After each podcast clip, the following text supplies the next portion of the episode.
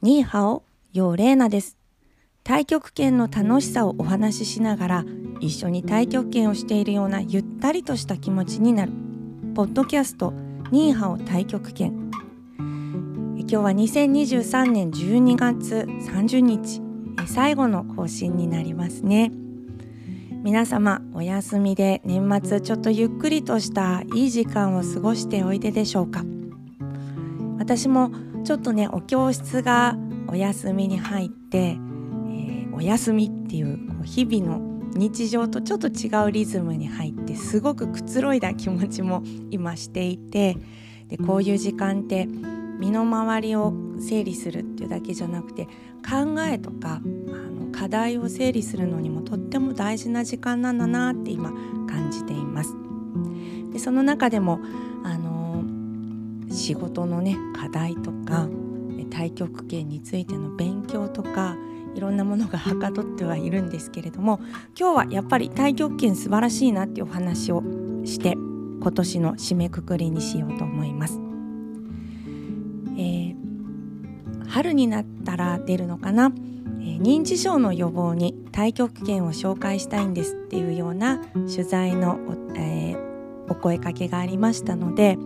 先日私もいろいろと認知症の予防に太極拳がどんな効果があるかっていうことが、まあ、どういう研究がされているのかなって思って、まあ、いろいろネットとを使いながらね、えー、最近出されている論文英語で出ている論文日本語で出ている論文パッとこう検索したりして、えー、少し自分でレビューを目を通せるものを見ていたんですけれども非常にいろいろなことが分かってきました。でまあ結論から言えばやっぱり太極拳って素晴らしいっていうことで、うん、運動の機能を保つためにも認知機能ですねコグニッションの力を、えー、保つためにも非常に大事なことなんだなっていうことがあのでそし太極拳が本当素晴らしいんだなっていうことを本当に深実感として深めています。で太極拳が優れているっていうは運動として全身をまんべんなく動かしていくことで血行を良くしていく。でこの血行を良くしていくっていうことが認知症を予防するような脳のね血流を維持するのに役に立つ。でこれは激しすぎる運動では十分な時間の持続が難しいし負荷が小さすぎる運動でもね十分な効果が期待できないっていうことなんですけれども太極拳の場合には自分で負荷を調節しながらね30分40分と習慣にして運動を続けることができる。でよくこう呼吸をケアすることで心の状態を整えましょうそういうことにも役に立ちますよストレスをケアしたりメンタルの健康のためにも役に立ちますよっていうことでお話をしている時にはこれ座ってやっても、ね、上司の動きだけでも十分に呼吸器のケアはできるからっていう話をしてまいりましたがやっぱりね立って動ける時にはしっかり足を運んでいくっていうことがとっても大切なようです。でこれ初めての方は転ばないようにとかね手足の運動がバラバラだからそれをよく注意深く丁寧に行うっていうことがえー、これ認知機能を維持するためにとっても役に立つっていうことが分かっていたりする。だから是非ね立って動いていくといい。でも運動として太極拳が認知症の予防にあるいは認知機能を維持するのに役に立つっていうのはそれだけではなくて実は呼吸法とか座禅や瞑想みたいな、えー、そういうね、運動も実は、えー、認知症の改善あるいは認知機能を維持するのに役に立つっていうふうに検証されている。で太極拳というのは立って足を運んで行えば運動としての効果がき、ね、期待できるしさらに呼吸をじっくりとケアしていくことでストレスを緩和していくこのストレスを緩和していくっていうことが実はストレスによって、えー、認知を司る部位に炎症が起こるっていう反応が見られるらしいんですけれどもそのような状態を改善していく働きがあるんじゃないかっていうふうに言われているそうなんです。だからただただね運動として手足を運んでいくっていうだけではなくってやっぱりゆっくりとした深い呼吸に合わせてそれによって丁寧な動きっていうのが得られるということで心の状態と呼吸の状態とそして体の状態、心速動が調和していくっていうことがすなわち体のそして認知の機能の健康の維持に役に立つっていうことが分かってきてるんじゃないかなというふうに思いました。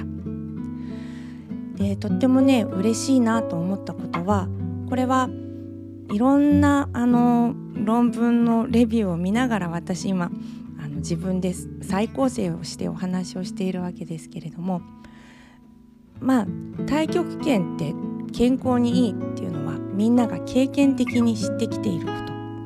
でそれがなぜいいのかっていうことを今はサイエンスが追いかけてきているっていう状態。だからなぜこれがいいのかっていうことはまだまだ検証が尽くされていないんだけれどもでも私たちが経験的にああの人元気になったね。太極拳始めて楽しそうだね。そういうことが何でいいのかっていうことをまさにさまざまな検証や実験によってサイエンスがね追いかけてきているっていうような状態が今なんだなっていうふうに思いました。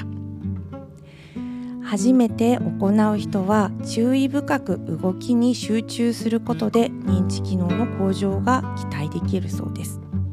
そしていろいろな論文の中で目にしてあすごい励みになると感じたことは長く太極拳を続けている人や太極拳専門家って書いてあってこれどういう状況かはちょっと掘り下げていかないといけないなと思っていますが脳の一部のねネットワークのつながりが太極拳の経験が、えー、まだ少ない人に比べてあのちょっと明確に違うところがあるっていうようなそんな、えー、結論を出しているものもありました。これは何なのかなっていうことをこうあの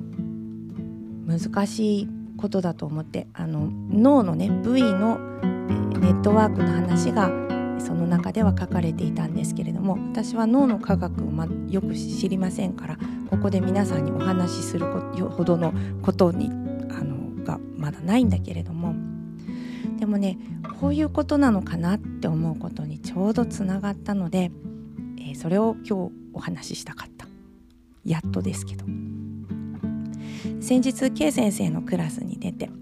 でそのクラスではちょうど稽古予定の、ねえー、21「ドン・チョン・中人道中に性を求める」っていうところの、えー、稽古予定をしていたカリキュラムをしていた。でその中で K 先生は明治先生が「太極拳のすすめ」という本の中で書いていたことを引いて「で道中の性、っていうものについて、解説をしようとしたんですけれども。明治先生は「来期」からね引用を引いて「声なき声を聞き形なき形を見る」五感を満たすっていうことは人間として生まれたからには非常に豊かな嬉しいこと幸せなことである。美しいものを見たり優れた音楽を聴いたり肌触りのいいものに触れたりそういうことは本当に豊かなことだけれどもでも、ね、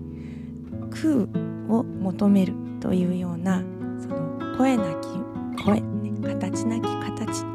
その先にある真実っていうのを追求することができたらそれほど豊かなことはない。